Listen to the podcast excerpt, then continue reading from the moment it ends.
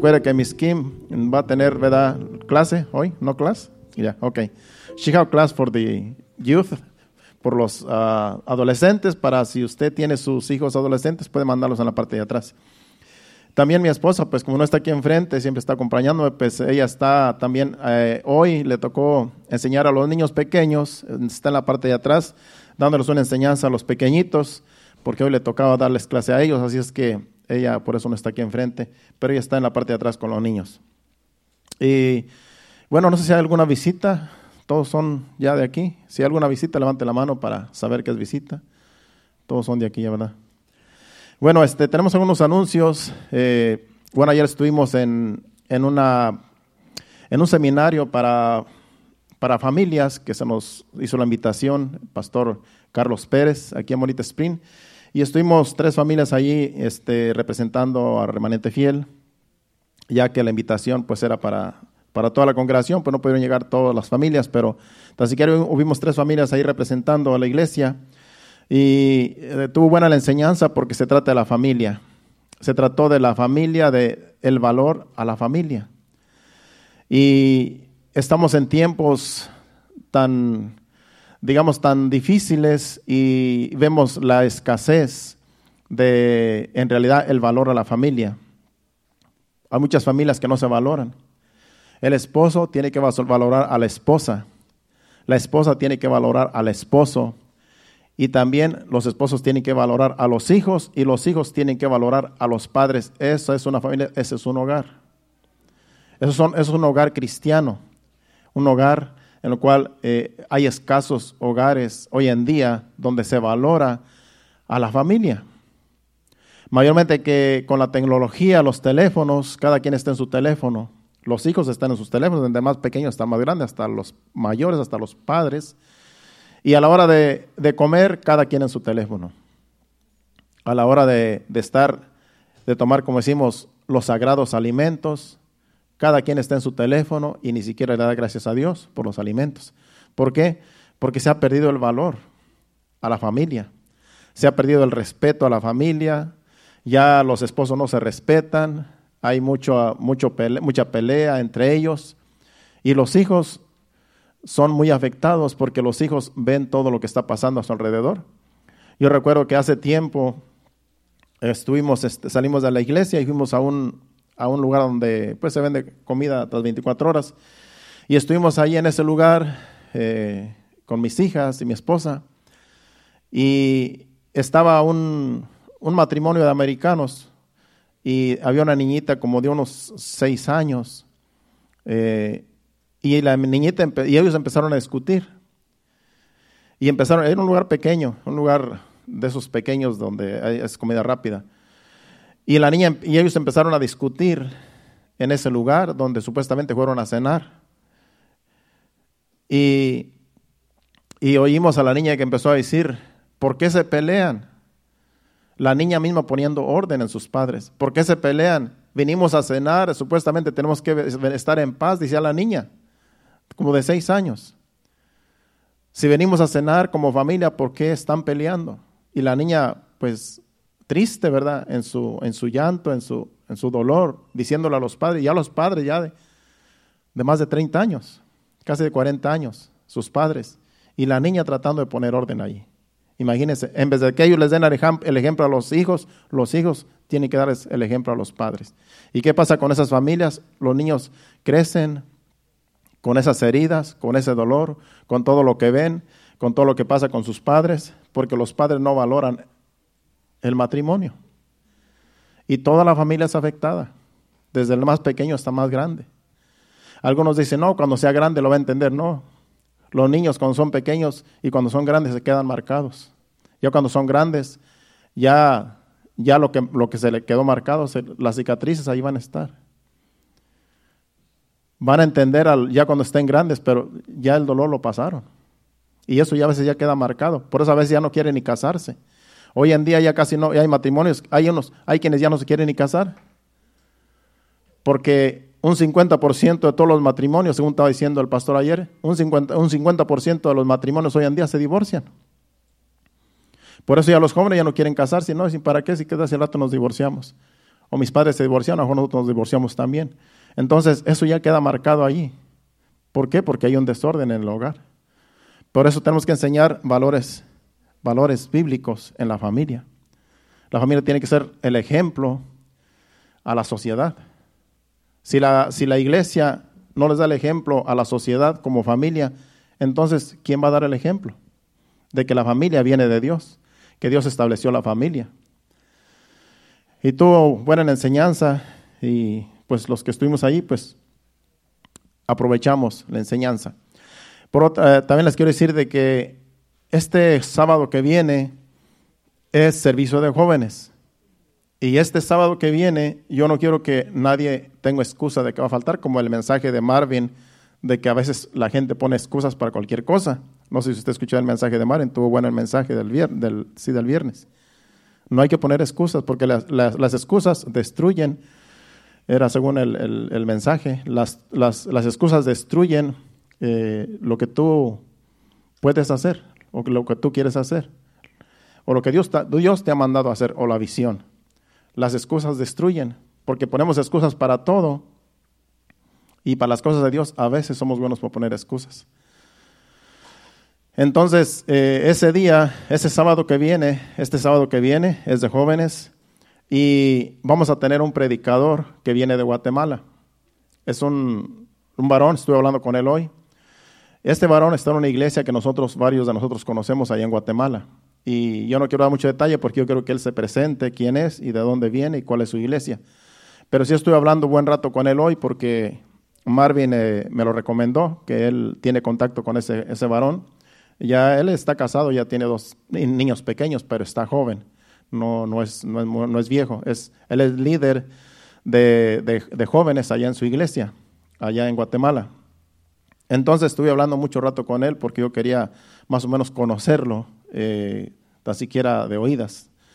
Y cuando venga, pues ya lo voy a conocer personalmente. Eh, se ve que es un muchacho humilde, eh, un muchacho que, que, tiene visión, que tiene ministerio y yo sentí de mi parte eh, darle la oportunidad de que venga y nos, nos enseñe lo que Dios ponga en su corazón. Así es que este sábado que viene, no se quede, venga, especialmente usted que es joven, porque vamos a tener un predicador que viene de Guatemala. Él ya tiene aquí dos semanas y él se va a ir, según me dijo, como el día 3 de, de, junio. A lo mejor sale para Guatemala otra vez, porque vino en tiempo, con un tiempo indefinido, pero ya tiene dos semanas. Eh, vino a un evento y, de ahí pues, lo han estado invitando a algunas iglesias, algunos eventos, y se ha estado quedando más tiempo, por, por eso pues eh, vamos a aprovechar eh, de que Él va a estar aquí con nosotros, de que Él venga y nos, nos traiga una palabra. Y así es que este sábado le vengan todos, toda la familia es para todos, pero especialmente para los jóvenes porque es día de jóvenes. Así es que aquí estará Él compartiendo con nosotros y Él eh, estará introduciendo de dónde viene y, quién es y, su familia y todo. Bueno, pues eso es lo que quería enseñar, este, avisarles también. Eh, más adelante vamos a estar este, anunciando también de que vamos a hacer una, vamos a celebrar Día de los Padres, pero va a ser en un parque. Creo que ya mi hija Jennifer ya hizo una reservación en un parque. Ahí después le estaremos dando detalles porque no tengo detalles ahora, pero ya eh, para los padres, para celebrar el Día de Padres.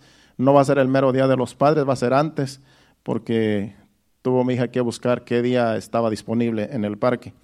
Así es que va a ser a lo mejor la segunda semana de, de junio, no va a ser el mero Día de los Padres. Así es que eso vamos a estar anunciando a lo mejor ya en estos días que siguen. Así es que es para toda la familia, pero en realidad es para honrar a los padres. Así es que no se quede, en ese día vamos a estar anunciando para que sepa qué día y dónde va a ser el evento. ¿Ya están listos para escuchar palabra de Dios? Bueno, vamos al mensaje de hoy. El mensaje de hoy yo le puse por título Un esfuerzo personal y una puerta angosta. ¿Quién es la puerta angosta? ¿Usted que es bíblico? Jesucristo, por Jesucristo. Jesucristo es la puerta angosta.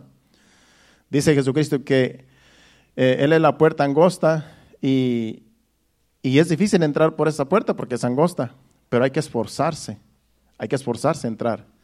Y ese va a ser el tema.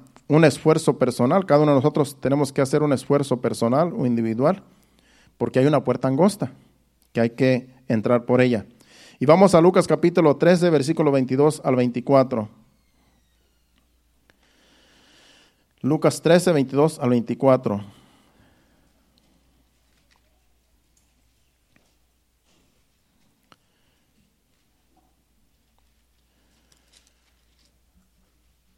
Dice, pasaba Jesús por ciudades y aldeas enseñando y encaminándose a Jerusalén. Y alguien le dijo, Señor, ¿son pocos los que se salvan?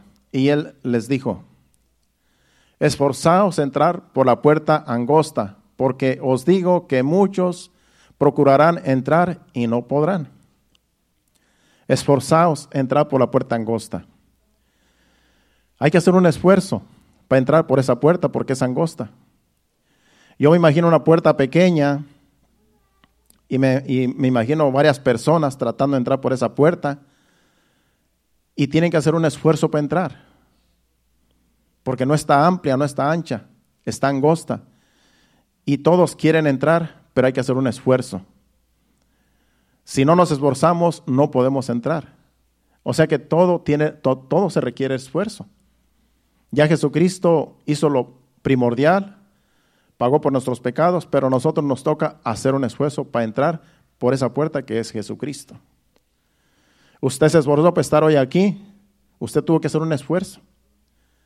Usted a lo mejor tenía cosas que hacer en su casa, a lo mejor tenía que lavar, a lo mejor dejó trastes allí en, en el fregadero, a lo mejor dejó ropa que tenía que lavar. Pero ¿qué hizo usted? Me tengo que esforzar para llegar a la iglesia. De eso lo hago después cuando llegue o el día de mañana. Todo se requiere un esfuerzo, todo para entrar en el reino de los cielos. Entonces, todos nos tenemos que esforzar, desde el más pequeño hasta el más grande. Todo se requiere esfuerzo. Los demás nos pueden animar, los demás nos pueden eh, instruir, pero nos toca hacer un esfuerzo a cada quien. Es por eso que no muchos se esfuerzan, no muchos, hay muchos que empiezan pero no siguen. Entonces, aquí lo importante es perseverar. Aquí lo importante es esforzarse cada día, cada día para entrar en el reino de Dios. Porque esto es para todos, desde el pequeño hasta el pastor y todos los que ministran. También Lucas 16, 16, ahí también dice Jesucristo, la ley y los profetas eran hasta Juan. Desde entonces el reino de Dios es anunciado y todos se esfuerzan por entrar en él. Todos se esfuerzan por entrar en el reino de Dios. Una persona que no se esfuerza no puede entrar. Una persona que no hace un esfuerzo no va a poder entrar en el reino de Dios, según esos, versículos. Entonces, en todo nos tenemos que esforzar para entrar en este reino de Dios. A todos se nos pide que nos esforcemos. Así es que no piense que solamente, no piense que los que están aquí temprano eh, no se esfuerzan, se esfuerzan más que nosotros, porque ellos tienen que dejar muchas cosas que hacer para estar aquí a tiempo. Y habemos otros que venimos más tarde, pero también dejamos cosas que no alcanzamos a hacer porque queremos estar aquí a tiempo y a veces se nos hace tarde, pero lo bueno es que llegamos, aunque llegamos tarde. Aquí el propósito es esforzarnos cada día. Cada día hay que esforzarnos para entrar en el reino de Dios. Vamos ahora a ver eh, un poco, parece como si estuviera un poco fuera de, lo que es el tema, pero, pero vamos a caer en, que todo se requiere esfuerzo, pero también se requiere santidad. Vamos a Números capítulo 20, versículos 23 al 24, porque para entrar a la tierra prometida es como hoy entrar al reino de Dios. Dios les había dicho a Moisés que iban a entrar a una tierra prometida donde fluía leche y miel y ahí iban a ser bendecidos. La tierra prometida hoy es el reino de Dios. En aquel tiempo era la tierra prometida.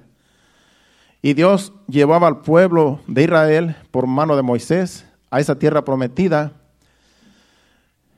Pero toda la gente que salió de Israel excepto Caleb y José, son los únicos que entraron a la tierra prometida.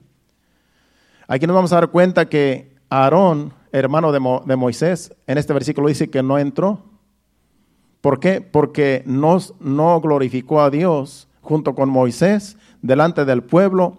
Y nos vamos a dar cuenta en estos versículos y otros que siguen que ni Aarón entró por la misma razón, por la misma situación. No entró ni Aarón, ni entró Moisés, ni entró el pueblo de, de Israel por la misma razón. Y ahorita vamos a darnos cuenta. ¿Por qué? Vamos a leer esos, esos versículos 23 y 24 de números. Y Jehová habló a Moisés y a Aarón en el monte de Or, en la frontera de la tierra de Edom, diciendo, Aarón será reunido a su pueblo, pues no entrará en la tierra que yo di a los hijos de Israel, por cuanto fuisteis rebeldes a mi mandamiento en las aguas de la rencilla. Allí estamos viendo que Dios le está diciendo a Moisés, tu hermano no va a entrar, por cuanto ustedes, porque le está diciendo a los dos, por cuanto fuisteis rebeldes. No está diciendo que Aarón fue rebelde, que él no va a entrar porque fue rebelde, no, porque fuisteis rebeldes hablando de Aarón y de Moisés. Porque fuisteis a mi mandamiento en las aguas de la rencilla. ¿Cuáles son las aguas de la rencilla? Ahorita lo vamos a ver. Vamos ahora al versículo, al capítulo 20, 32 eh, de Deuteronomio, versículo 48 al 51, donde ahí también, por la misma razón, Moisés no entró y Dios le dice, tú tampoco vas a entrar, por la misma razón, por las aguas de la rencilla. Y luego vamos a ir a otro pasaje donde dice que el pueblo tampoco entró por causa de Aarón y Moisés que no glorificaron a Dios por la misma, por la misma razón. Dice el versículo de Deuteronomios 32, del versículo 48 al 51. Y habló Jehová a Moisés aquel mismo día diciendo, 49, sube a este monte de Abarim al monte de Nebo, situado en la tierra de Moab, que está frente a Jericó, y mira la tierra de Canaán, que yo doy por heredad a los hijos de Israel. Y muere en el monte al cual sube y sé unido a tu pueblo, así como murió Aarón, tu hermano, en el monte Or, y fue unido a su pueblo. Por cuanto pecasteis contra mí en medio de los hijos de Israel, en las aguas de Meriba, de Cades, en el desierto de Sin, porque no me santificasteis en medio de los hijos de Israel. Se está dando cuenta por lo mismo, por lo mismo que murió Aarón y que no entró a la tierra prometida, también Moisés, por la misma situación, no entró. Y Dios le dice, vas a morir, solamente vas a ver la tierra, pero no vas a entrar por cuanto no me glorificaste, por cuanto pecaste delante de mí y delante del pueblo de Israel, porque Dios quería que lo glorificaran. Y no lo glorificaron porque Moisés desobedeció lo que Dios le dijo. Y ahorita nos vamos a dar cuenta. Vamos ahora a números 20, versículos 13, 12 y 13.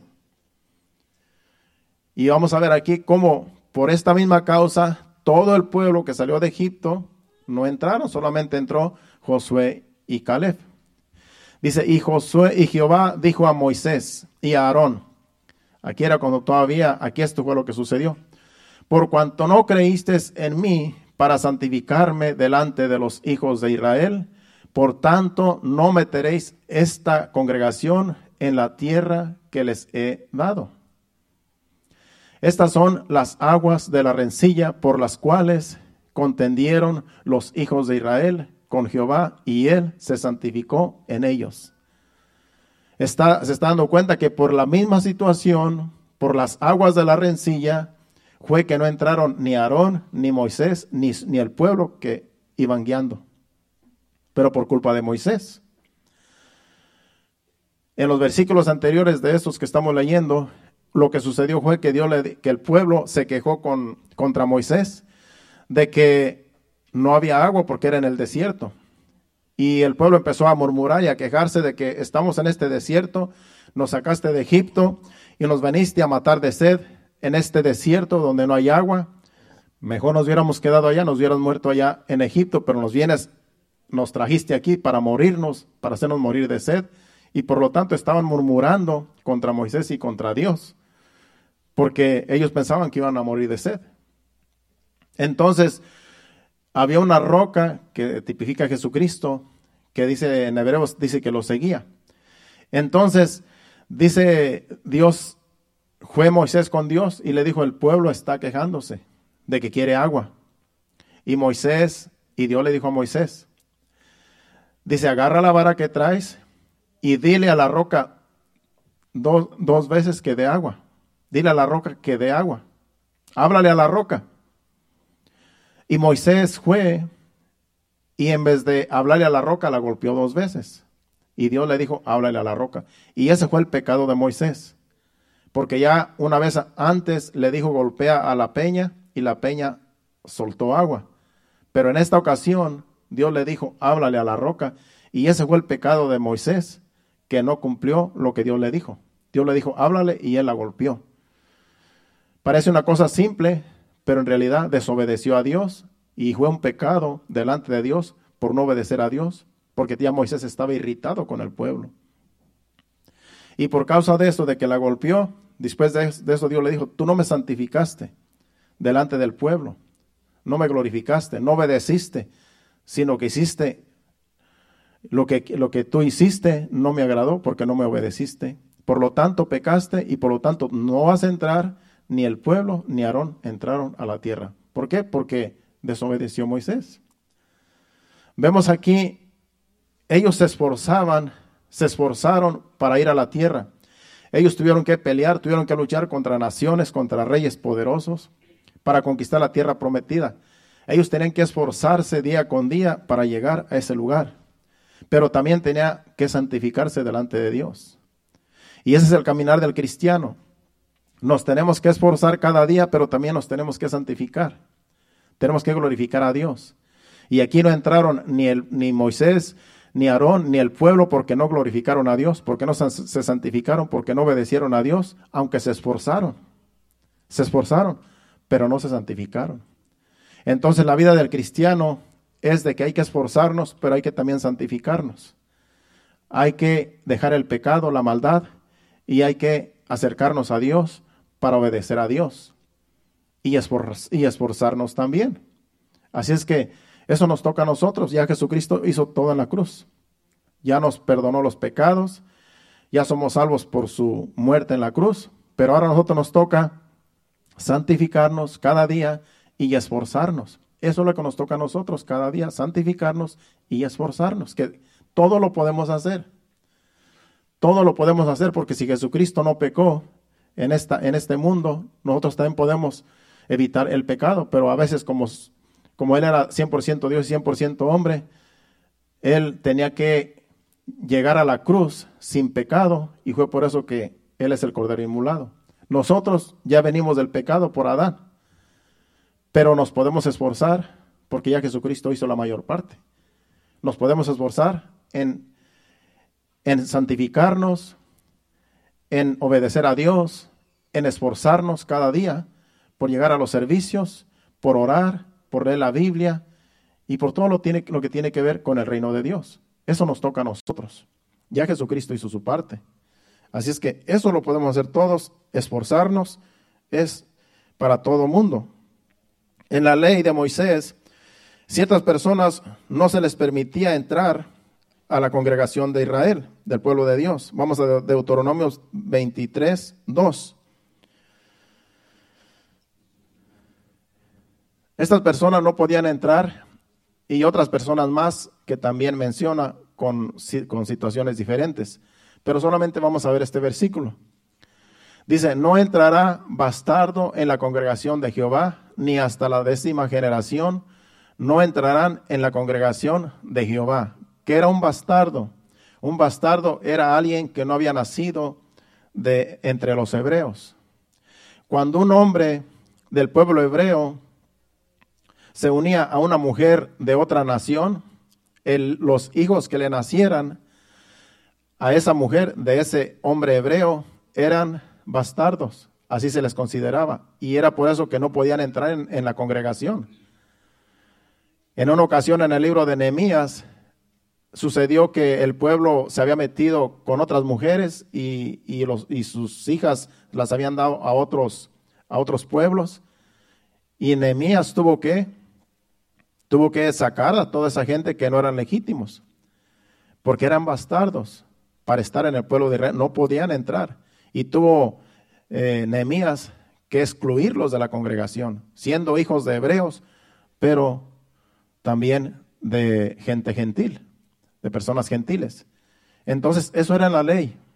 No podía entrar cualquier, aunque se esforzaran, aunque dijeran, yo quiero cumplir, yo quiero cumplir con todos los mandamientos. No, tú no eres bienvenido porque tú no eres, tú eres un ilegítimo, tú eres, no eres hebreo, eres bastardo. Entonces, eso era, una, eso era un, rechazo rotundo para una persona que no era hebrea.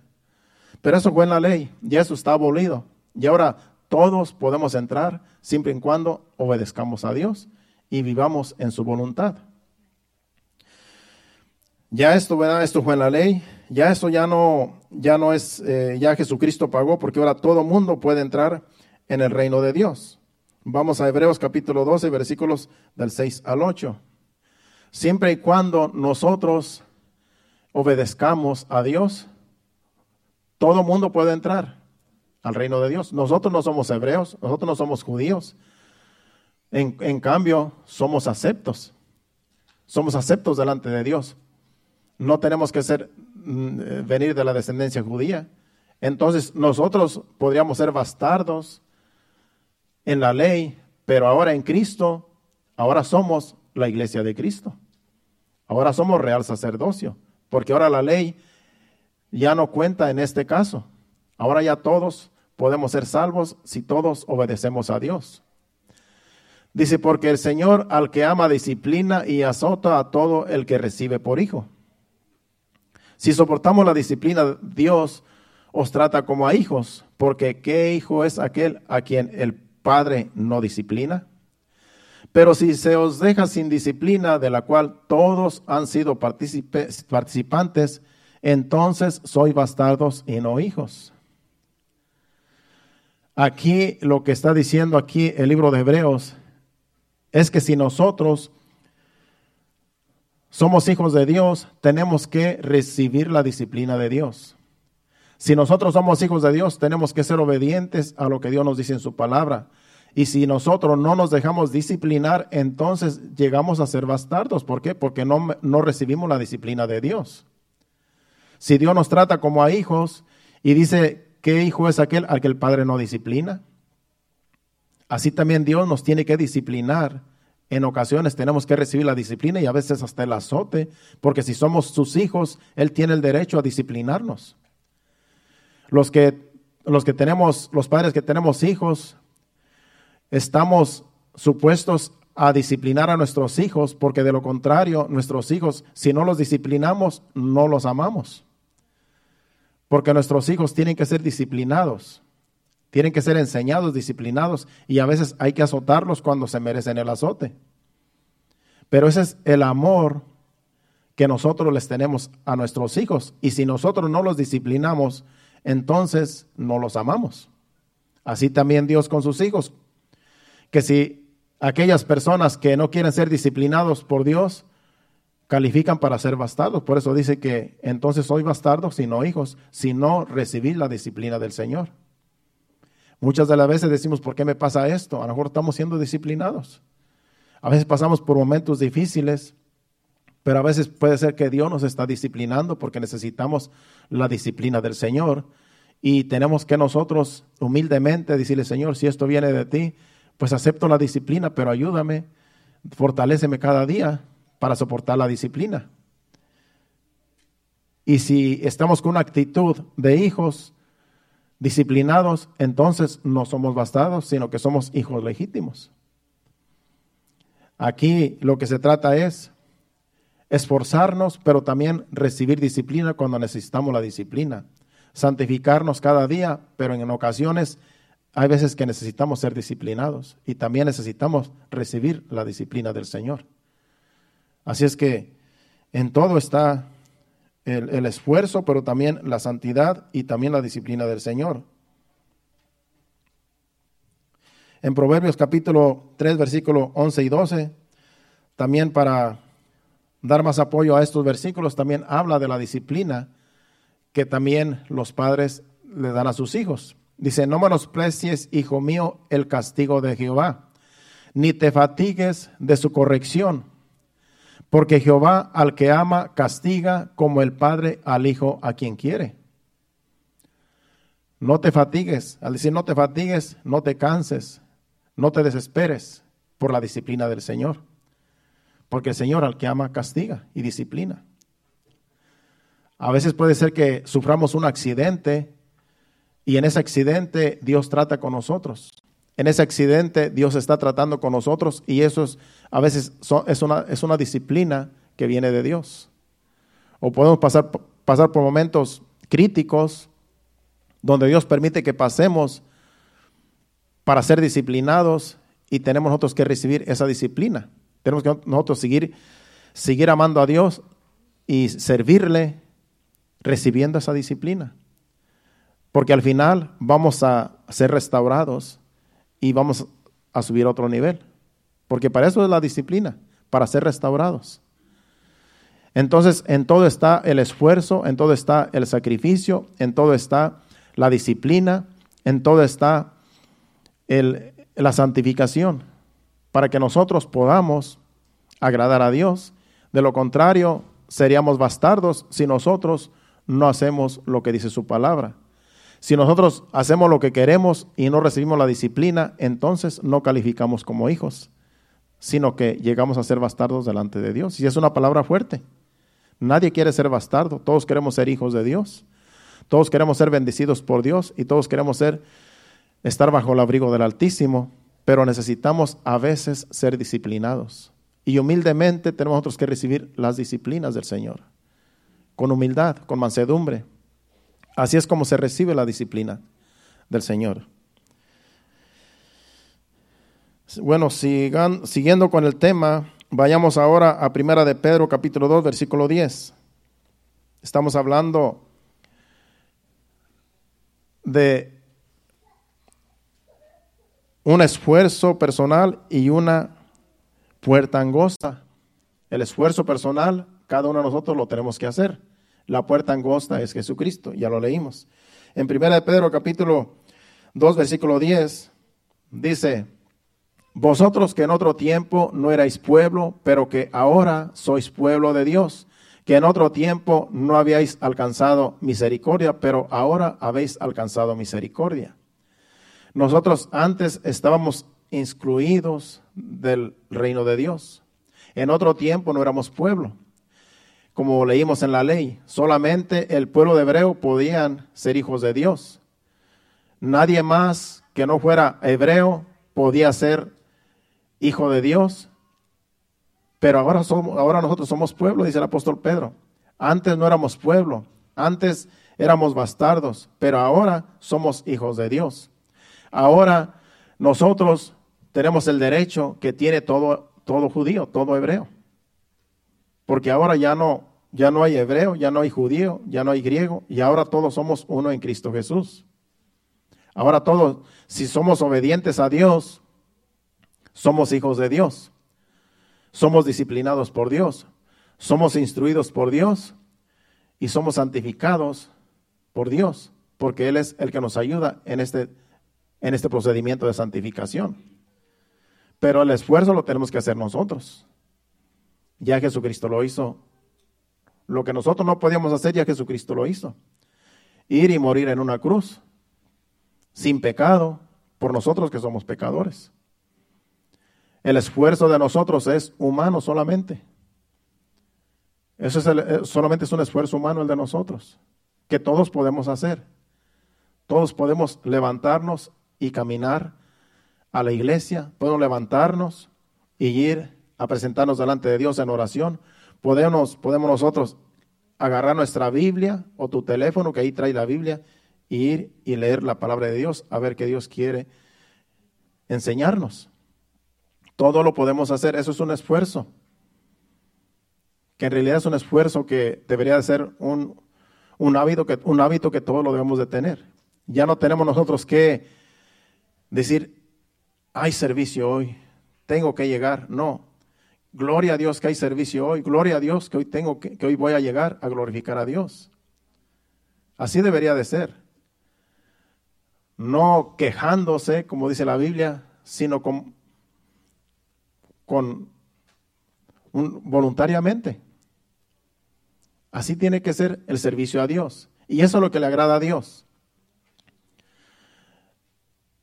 Que con gozo le sirvamos, que con gozo nos esforcemos, que con una actitud positiva siempre estemos con gozo glorificando a Dios.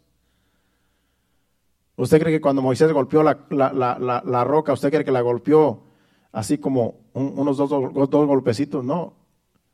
Él él estaba enojado. Él estaba enojado con el pueblo de Israel porque estaban quejándose de que no había agua. Y dijo Moisés, os sacaremos agua de esta roca. Y yo me imagino que la golpeó con fuerza, con ira, con coraje. Y así no se sirve a Dios. A Dios no se sirve con coraje, con ira, con insultos, con gritos. Así no se sirve a Dios. A Dios se sirve con humildad, con mansedumbre, diciendo, Señor, heme aquí. Así se sirve a Dios, con una buena actitud. Cuando usted va, cuando usted va a un lugar a comprar algo, las personas que lo atienden a usted, usted quiere que esas personas lo atiendan a usted con amabilidad. Y si esa persona tiene un mal carácter, un mal genio, nos sentimos incómodos porque esa persona nos trata mal. Y hay algunos que hasta los tienen que ir a, se tienen que quejar con los managers porque esa persona no tiene un buen, una buena actitud para atender a la clientela. Así nosotros en el reino de Dios tenemos que ser, tener un, un carácter positivo, una actitud positiva en todas las áreas porque estamos representando a Dios. Así tenemos que ser todos. Y eso es un esfuerzo. Que aunque tú estés cansado, aunque tú tengas problemas, aunque la situación está difícil, estás pasando por un momento difícil, tenemos que tener una actitud positiva delante de los demás. Moisés no glorificó a Dios porque, porque tuvo un arranque de ira cuando golpeó la peña. Por eso no lo glorificó, por eso no lo santificó. Y por lo tanto pecó delante de Dios y no entró a la tierra prometida. Y cada uno de nosotros tenemos que pedirle a Dios que nos ayude en nuestro temperamento para tener siempre una actitud positiva en todos los aspectos y en todo lugar y en toda ocasión porque somos hijos de Dios y estamos representando el reino de Dios aquí en la tierra. Entonces hay que pedirle a Dios siempre que nos ayude en esta santificación, que aunque nosotros nos estamos esforzando, pero también pedirle a Dios que nos ayude en el carácter que tenemos para tener una buena actitud los unos y los otros. A veces entre nosotros sucede que alguien está pasando un mal un mal, una mala racha, como decimos a veces, y tiene un mal carácter, tiene una mala actitud, pero tenemos que entender que somos humanos.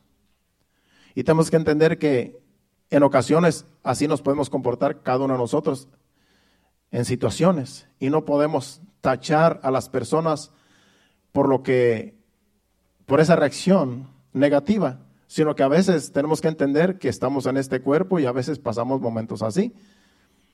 Pero una persona que siempre tiene una mala actitud, pues claro, ya, ya se nota que en realidad tiene una mala actitud y eso no es bueno. Porque con una, con una mala actitud que siempre tenemos, eso no nos va a llevar a ningún lado. Que si tenemos una mala actitud en ocasiones, tenemos que decir, discúlpame, pero es que estaba pasando una racha difícil, porque a veces nosotros sabemos cuando estamos mal. A veces sabemos cuando contestamos con una actitud eh, que a veces ofende. Y tenemos otros que decir, discúlpame, estaba en un momento difícil, pasando una situación difícil y, te contesté mal, eh, tuve una mala actitud y perdóname. Eso podemos hacer para, para como quien dice, para, pues para no vernos mal delante de todo el mundo, porque eso nos puede suceder a todos. Pero no puede ser una actitud constante, negativa, todo el tiempo, porque entonces ya eso ya es un extremo el cual no queremos llegar. Y si estamos así, tenemos que pedir al Señor que nos ayude. Para siempre, porque estamos representando a Dios. Para siempre tener comunión los unos y los otros con una actitud positiva, como Dios quiere que seamos, positivos en el, en el, en el trato los unos y los otros. En segunda de Pedro capítulo 1, versículo del, del 5 al 11, el apóstol nos manda a esforzarnos para tener una amplia y generosa entrada en el reino de Dios. Vamos a leer esos versículos del 5 al 11.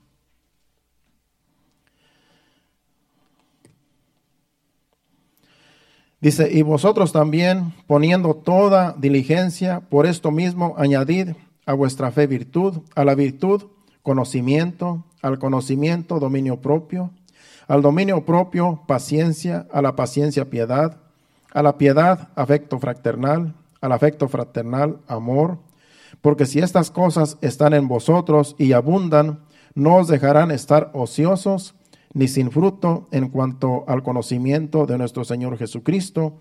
Pero el que no tiene estas cosas, tiene la vista muy corta, es ciego, habiendo olvidado la purificación de sus antiguos pecados, por lo cual, hermanos, tanto más procurad hacer firme vuestra vocación y elección, porque haciendo estas cosas no caeréis jamás. Porque de esta manera os será otorgada amplia y generosa entrada en el reino eterno de nuestro Señor y Salvador Jesucristo. Tenemos que esforzarnos, según esos versículos. Tenemos que esforzarnos cada día en este caminar. Añadir a nuestra fe virtud, a, la virtud, afecto fraternal, al afecto fraternal, amor, y todas esas cosas que, leímos, que en realidad tendríamos que ir versículo por versículo analizando cada uno de ellos, pero no hay tiempo. Pero si usted los analiza, es un esfuerzo que hay que hacer cada uno de nosotros. Al conocimiento, dominio propio, tenemos que tener dominio propio tenemos que dominarnos a nosotros mismos por, el carácter malo que a veces tenemos. ¿Usted cree que yo era tranquilo antes? Yo no era tranquilo. Ya he dicho otras veces, yo era bien corajudo. Me daba una ira que quería romper todo. Quería destruir todo lo que miraba cuando me agarraba esa ira. En una ocasión golpeé una yegua que tenía porque me tiró me tiró en un barbecho, gracias a Dios había barbecho, no había piedras, tanta piedra que había, y me tiró en un barbecho que estaba floja la tierra, por allá fui a caer de pura panza. Y me dio tanto coraje, dije, este animal, este animal me las va a pagar. Y fui lo amarré bien corto en un árbol, y ahí estoy con un lazo a dele y dele, desquitando mi ira porque me tiró. Y después yo me avergoncé de quién me miraría por ahí, pues eran, había vecinos, y, había una, vecina que era una amiga ahí, pues, que de nosotros, dije, ¿qué tal si me vio esa muchacha? Y yo, pues, joven también, pues, imagínense, uno joven le da vergüenza. Es decir, este muchacho ya se loco. Yo tenía unas iras antes. Y es una ocasión que sí, nunca se me olvida. Y después dije, pobre animal, pues si es un animal, no tiene razonamiento, ¿para qué lo golpeaba tanto? Total, no me quebré ni un hueso ni nada. Pero me dio mucho coraje. Y desquité mi ira con ese pobre animal. Pero así era yo, no creo que era tranquilo. Pero ahora en, el Señor, yo sé que esas cosas están allí muertas, pero pueden resucitar algún día. Y si tú tienes un temperamento que murió, hay que procurar siempre añadiendo cosas buenas a lo que ya tenemos, esforzándonos cada día en lo que, nos, en lo que estamos haciendo, porque si esas cosas resucitan, vuelven a, a tomar control en tu vida, olvídate, va a ser peor que antes. Entonces, todos tenemos que esforzarnos en el Señor. Todos tenemos que hacer un esfuerzo para que esas cosas que están allí no resuciten, sino que hay que ir poniendo más al conocimiento dominio propio, dice el versículo 6, al dominio propio paciencia, a la paciencia piedad. El 7 dice, a la piedad afecto fraternal, al afecto fraternal amor. Dice, porque si estas cosas están en vosotros y abundan, no os dejarán estar ociosos ni sin fruto en cuanto al conocimiento del Señor Jesucristo. Si nosotros tenemos todas estas cosas en prioridad, no vamos a estar ociosos, porque estamos esforzándonos cada día en la gracia de Dios, Estamos ofreciendo, eh, esforzándonos cada día para servir al Señor con lo que podemos nosotros servir. Entonces tenemos que nosotros siempre esforzarnos cada día en lo que nos corresponde esforzarnos, porque de esa manera nos va a ser, por, como dice el versículo 11, porque de esta manera os será otorgada amplia y generosa entrada en el reino eterno de nuestro Señor Jesucristo, Salvador Jesucristo. Si tú te esfuerzas en lo que tú te tienes que esforzar, si yo me esfuerzo en lo que yo me tengo que esforzar, entonces vamos a tener una amplia y generosa entrada. Dice Jesucristo que la puerta es angosta, Él es la puerta.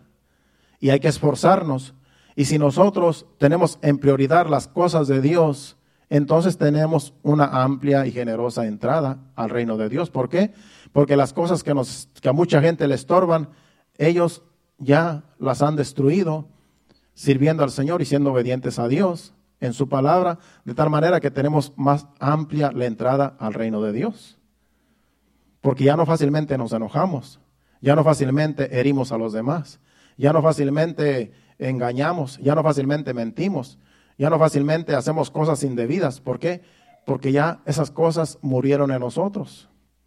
Y hay que ser diligentes de que sigamos hacia adelante haciendo morir todas estas cosas, las que todavía están por morir, las que no han muerto, para que así tengamos más amplia entrada al reino de Dios.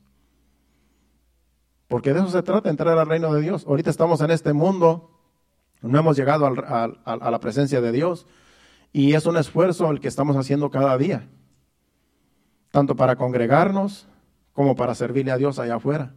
Todo se requiere un esfuerzo y todos podemos esforzarnos porque todos tenemos las herramientas, todos tenemos la habilidad. Así es que esto es para todos, desde el que eh, está empezando como el que ya tenemos años en el Evangelio. A todos se nos requiere esfuerzo.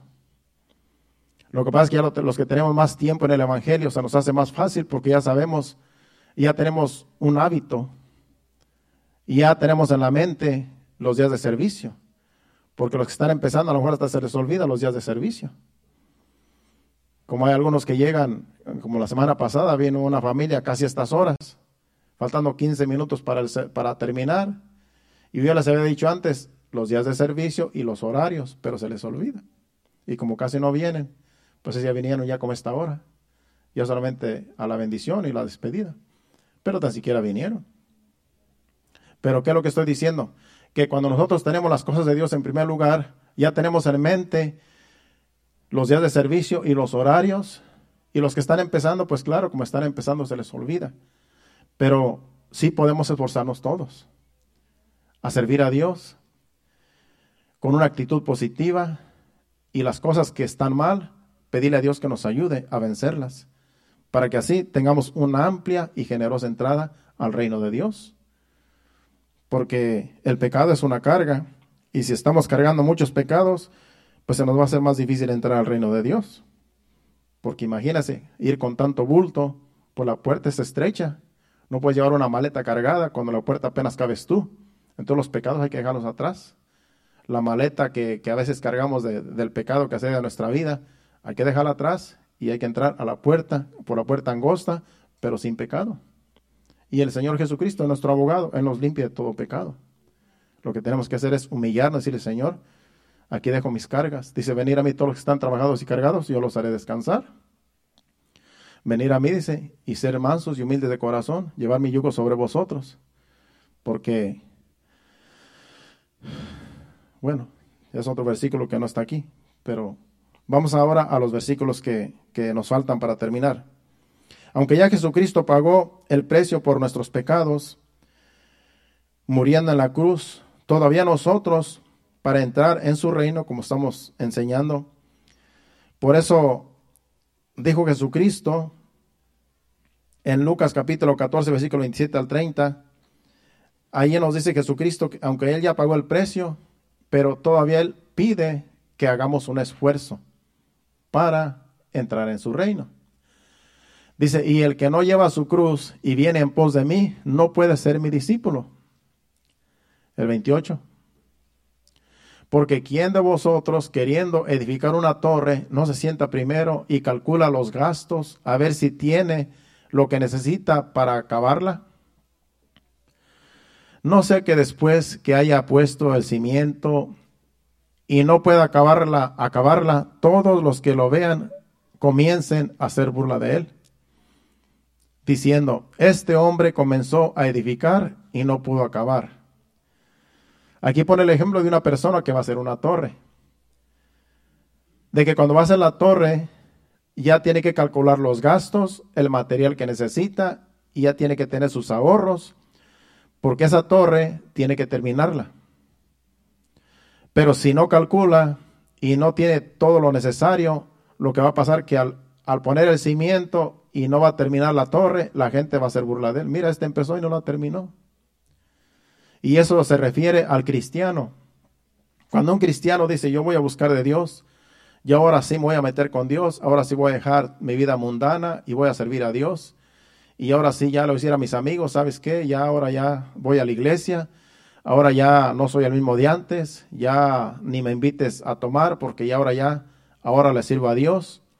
Esta persona está haciendo cálculos, esta persona ya calculó bien. Pero si después vuelve otra vez a vivir su vida mundana, es como esta persona que no terminó su obra. Y después van a ser burladeros. Pues no dijiste que, que es eras cristiano. Pues no dijiste que es ahora sí ya no y otra vez ya estás aquí con nosotros. En otras, en otras palabras, van a hacer burla de Él. Es por eso que cuando uno decide buscar a Dios, es mejor dejar todo atrás y pedirle a Dios que nos ayude, porque eso nos pasa a todos, a todos nos sucedió. Al principio yo también tuve que dejar todos mis amigos, tuve que dejar toda la parranda, todo lo que yo hacía antes, tuve que dejarlo atrás y decir, no, ahora sí ya. Voy a buscar a Dios, yo necesito de Dios, mi familia necesita de Dios, yo quiero que mi hija crezca en un lugar, en un hogar cristiano, cuando Jennifer acaba de nacer, y yo quiero servir a Dios. Y lo demás lo dejo atrás. Y así pasó. ¿Qué hice yo? Yo calculé bien mis gastos. Yo calculé bien. Dije, no, me conviene buscar a Dios. Me conviene convertirme a Cristo, porque ya la vida mundana no me dejó nada bueno. La, la vida mundana por poco me destruye mi familia. Por poco me separa de, de mi esposa. Por poco acabo mal, porque la vida mundana no es buena. Sin Dios, la vida está vacía. Y cuando yo vine a, los pies de Cristo junto con mi esposa, los dos decidimos hacer, edificar esta torre y aquí estamos todavía. Empezamos y aquí estamos todavía edificando, porque esto no, esto no termina hasta que nos vayamos de este mundo. Porque hay muchos que no perseveran, hay muchos que perseveran por años, pues después vuelven atrás. Entonces, ¿qué pasa? Hacen burla de él, hacen burla de ella. ¿Por qué? Pues no que es que eras cristiano, no que es que eras cristiana, no que es que ya este Dios te usaba y ahora qué está pasando. Van a hacer burla de él y el mismo diablo se va a burlar. Entonces, para que no hagan burla de uno, uno tiene que calcular bien y decir, me tengo que esforzar por mí, por mi familia, por el reino de Dios, por la iglesia y por todos los que me, me conocen, para que no hagan burla de mí. Eso es un esfuerzo de todos y cada uno de nosotros. Así es que todos estamos ahí. Vamos a Josué capítulo 1, versículo 9. Este es un, un, versículo en el Antiguo Testamento muy conocido y muy famoso por muchos creyentes. Dice, mira que te mando que te esfuerces y seas valiente, no temas ni desmayes, porque Jehová tu Dios estará contigo a donde quiera que vayas. Aquí Dios le está diciendo a Moisés, esfuérzate, sé valiente, no temas, no desmayes, porque Dios va a estar contigo donde quiera que vayas. Así también nosotros estamos en este caminar, vamos a entrar por la puerta estrecha y ¿qué tenemos que hacer? Esforzarnos y ser valientes. Hay que no temer, hay que no desmayar porque Dios está con nosotros. A donde quiera que vayamos, así como estuvo con Moisés, como estuvo con Josué, así está con cada uno de nosotros, porque Él va con nosotros a pelear las batallas. Y vamos a entrar a la, a la tierra, vamos a entrar por la puerta angosta, pero es porque Dios va con nosotros. No vamos solos, pero hay que esforzarnos. Hay que esforzarnos y ser valientes. Vamos ahora a Salmo 31, 24. Salmo 31, 24 también habla de un esfuerzo que tenemos que hacer. Esforzaos todos vosotros los que esperáis en Jehová y tome aliento vuestro corazón. Esforzaos todos, cada uno de nosotros, los que esperamos en Dios. Hay que esforzarnos y que tome aliento en nuestro corazón.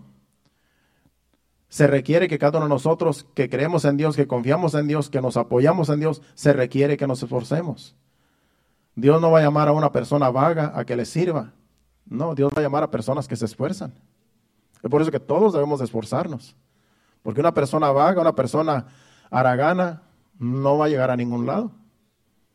Por eso se requiere un esfuerzo de cada uno de nosotros para servir a Dios y para entrar por la puerta angosta, que ese es el tema. Isaías 35, y, eh, versículo 3 y 4. Aquí también Isaías le dice al pueblo que se esfuercen y también a nosotros como iglesia dice que nos esforcemos, dice, fortalecer las manos cansadas, afirmad las rodillas endebles. Yo estaba, yo estaba este, buscando, ¿qué quiere decir? Endebles. Endebles quiere decir débiles. Las rodillas endebles quiere decir las rodillas débiles. Fortaleceos. Decid a los de corazón apocado, esta es otra palabra que yo no sé qué quiere decir apocado. Yo tuve que buscar en el diccionario. Decir a los de corazón apocado, esforzaos, no temáis. He aquí que vuestro Dios viene con retribución, con pago, Dios mismo vendrá y os salvará. Ya Jesucristo nos salvó. Ya vino, ya nos salvó, pagó por nuestros pecados en la cruz. Ahora nosotros tenemos que esforzarnos. Y este, esta, esta palabra de corazón apocado en el diccionario quiere decir de poco ánimo, un corazón de poco ánimo, una persona vil, una persona baja, una persona que se cree que en realidad tiene bajos recursos y que es de poco ánimo. Hay que esforzarnos. Aunque tengamos poco ánimo, hay que esforzarnos. Esto es para todos. Decida los de corazón apocado, a los que son eh, débiles, a los que son, eh, que hay personas ¿verdad? que uno tiene que decirles, oye, vámonos a la iglesia. Esfuérzate, esforzados, no temáis. He aquí que vuestro Dios viene con retribución, con pago. Dios mismo vendrá y os salvará. Dios es el que nos paga. Dios es el que nos alienta, pero hay que esforzarnos, porque Él ya vino a salvarnos, ya Jesucristo vino a salvarnos. Ahora nos toca a nosotros esforzarnos, ser valientes y arrebatar el reino de Dios. Vamos ahora, 1 Corintios capítulo 16, versículo 13. Y por último vamos a ir a 2 Timoteo y ahí vamos a terminar. 1 Corintios 16, 13. Velad, estad firmes en la fe, portaos varonilmente y esforzaos. Esto es para todos. Hay que velar, hay que estar atentos, hay que estar firmes, firmes en la fe, firmes en que somos hijos de Dios.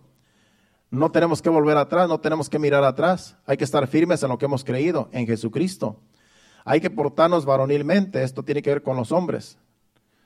Hay que portarnos varonilmente, en otras palabras, eh, firmes y esforzados. Cada uno de nosotros, hombres y mujeres, hay que esforzarnos todos. Porque esto es individual, esto es de cada uno de nosotros, el esfuerzo. Por último, vamos a 2 Timoteo capítulo 2, versículo 1. Porque no es con nuestras fuerzas, es en la gracia de Cristo. Tú pues, aquí le dice el apóstol Pablo a Timoteo y nos dice también a cada uno de nosotros, tú pues, hijo mío, esfuérzate en la gracia que es en Cristo Jesús. Ya la gracia se nos ha sido dada. Jesucristo es la gracia, pero tenemos nosotros que esforzarnos, así como Pablo dice a Timoteo, esfuérzate en la gracia. Tenemos la gracia, pero en esta gracia hay que esforzarnos, hay que levantarnos, hay que servir a Dios. Cuando tú vas a trabajar, tú te tienes que esforzar. Tienes tu trabajo, tienes tu salario, pero hay que esforzarse, hay que trabajar para recibir el salario. Así también Jesucristo es la gracia ya se nos dio la gracia, ya somos salvos, pero ahora se requiere el esfuerzo de levantarnos y servir a Dios, de hacer lo que tenemos que hacer para entrar en la, por la puerta angosta, porque de eso se trata, de hacer un esfuerzo cada uno de nosotros. Así es que esto es para todos. Como dije al principio, el más pequeño está más grande. Todos necesitamos esforzarnos para servir a Dios, pero Él ya hizo su parte Ya dice que, que por gracia somos salvos, no tenemos que pagar nada, pero sí tenemos que esforzarnos. Eso es lo que se nos pide, esforcémonos cada día para servir a Dios, porque ya Dios vino a salvarnos. Jesucristo es nuestro Salvador. ¿Cuántos dicen amén? ¿Qué tal si nos ponemos de pie y le damos gracias a Dios allí donde usted está parado? Allí incline su rostro y dile gracias a Dios. Si usted quiere pasar porque necesita oración, podemos orar por usted. Yo no sé por qué está pasando, qué situaciones está usted pasando, pero podemos orar por usted si usted quiere pasar enfrente y oramos por usted. Pero si usted quiere estar allí en su, donde usted está, usted incline su rostro y dile, Señor, ayúdame a esforzarme cada día. Ayúdame a ser valiente. Ayúdame a, no desmayar. A que ponga las cosas de Dios que sean primordiales en mi vida. Que seas tú en primer lugar. Que no sean las cosas que me rodean, que no sea el trabajo, que no sea la familia, que no sean las cosas materiales, sino que Dios sea el primordial en nosotros. Y hay que esforzarnos cada día. Eso nos toca a cada uno de nosotros, hacer un esfuerzo. Y eso a Dios le agrada, porque Dios tiene recompensa para todos aquellos que se esfuerzan en este caminar. Incline su rostro y dele gracias a Dios por su palabra, por el mensaje y por su Santo Espíritu que nos ayuda a entender su palabra. Adoremos a Dios con este canto y en breve nos despedimos. Gracias, Señor.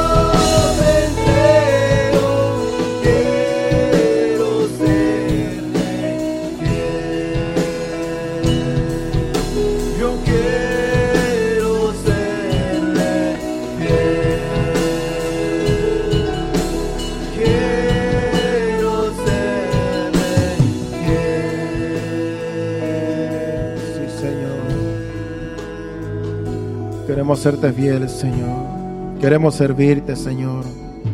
Tú lo que pides es que nos esforcemos cada día, Señor. Nos esforzamos para estar aquí en este día y tú recompensas a cada quien, Señor, que está aquí, Señor.